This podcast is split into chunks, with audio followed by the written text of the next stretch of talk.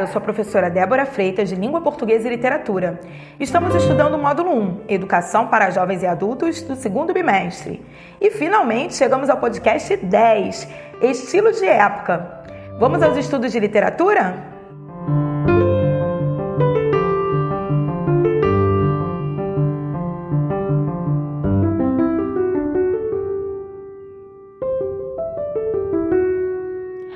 Palavra estilo vem do grego e um dos seus significados se referia ao modo como o orador discursava, transmitia uma mensagem.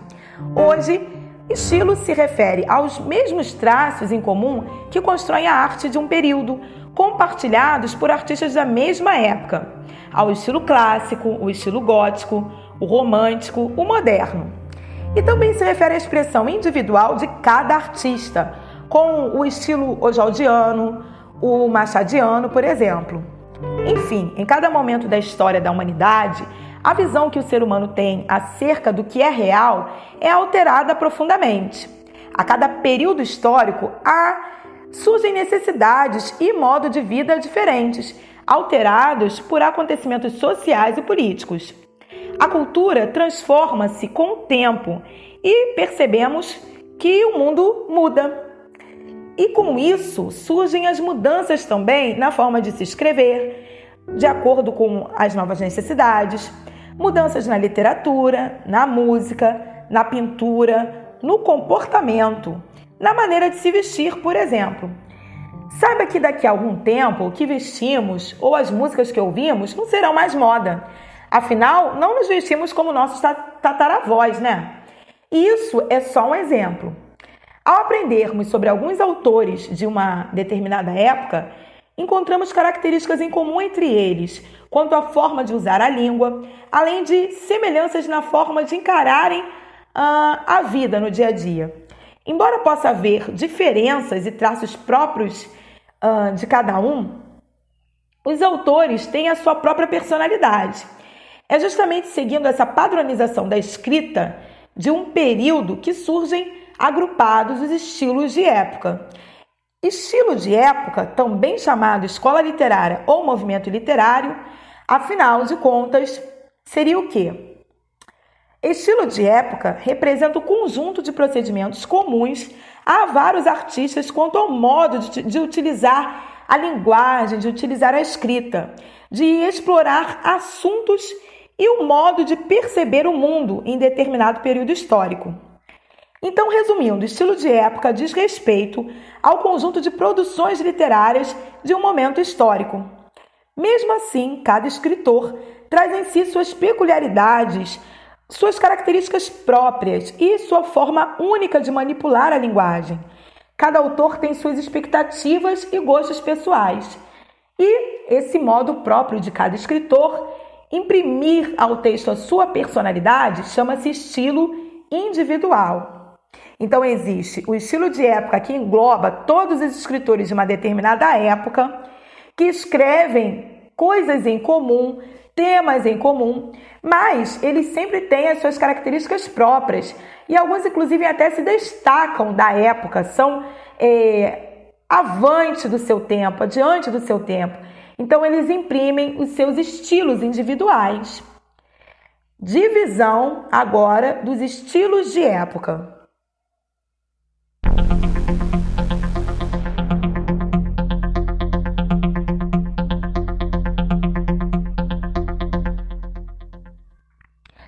Didaticamente, a fim de facilitar o ensino, os estilos de época são divididos em ordem cronológica, como que em uma linha do tempo.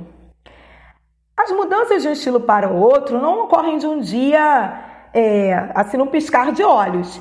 Ele não é percebido, essas mudanças não são percebidas de imediato. Às vezes, um movimento literário se intercala com outro. Então, só para fins didáticos, considera-se o início de um período uh, um fato marcante da história ou a publicação de uma obra literária. E seguindo é, essa ordem cronológica, de acordo também com a literatura europeia, nós veremos os principais estilos, né? Nós veremos agora a, como se dá a ordem cronológica. Vamos lá. Antiguidade clássica, com autores greco-romanos, trovadorismo que ocorre no século XII, e após isso também há uma transição do, com algumas mudanças chamada de humanismo, uma transição para o renascimento que ocorreu no século XVI.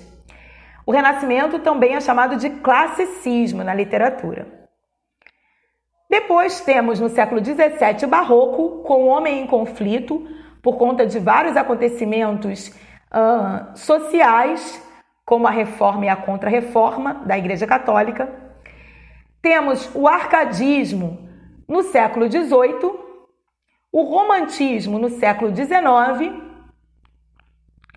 Aliás, no século XIX, nós vamos ter uh, um cenário rico de vários estilos de época que vão ocorrer ao mesmo tempo. Então, na primeira metade do século XIX, nós vamos ter o romantismo. Já na segunda metade, teremos o realismo, ao mesmo tempo que ocorre o naturalismo e na poesia vai ocorrer o que chamamos de parnasianismo.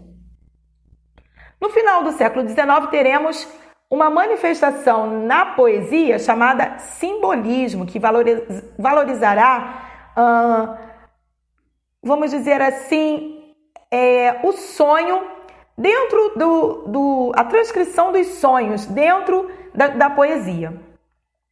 No século XX, início do século XX, teremos o modernismo e várias manifestações vanguardistas, como o dadaísmo e o concretismo.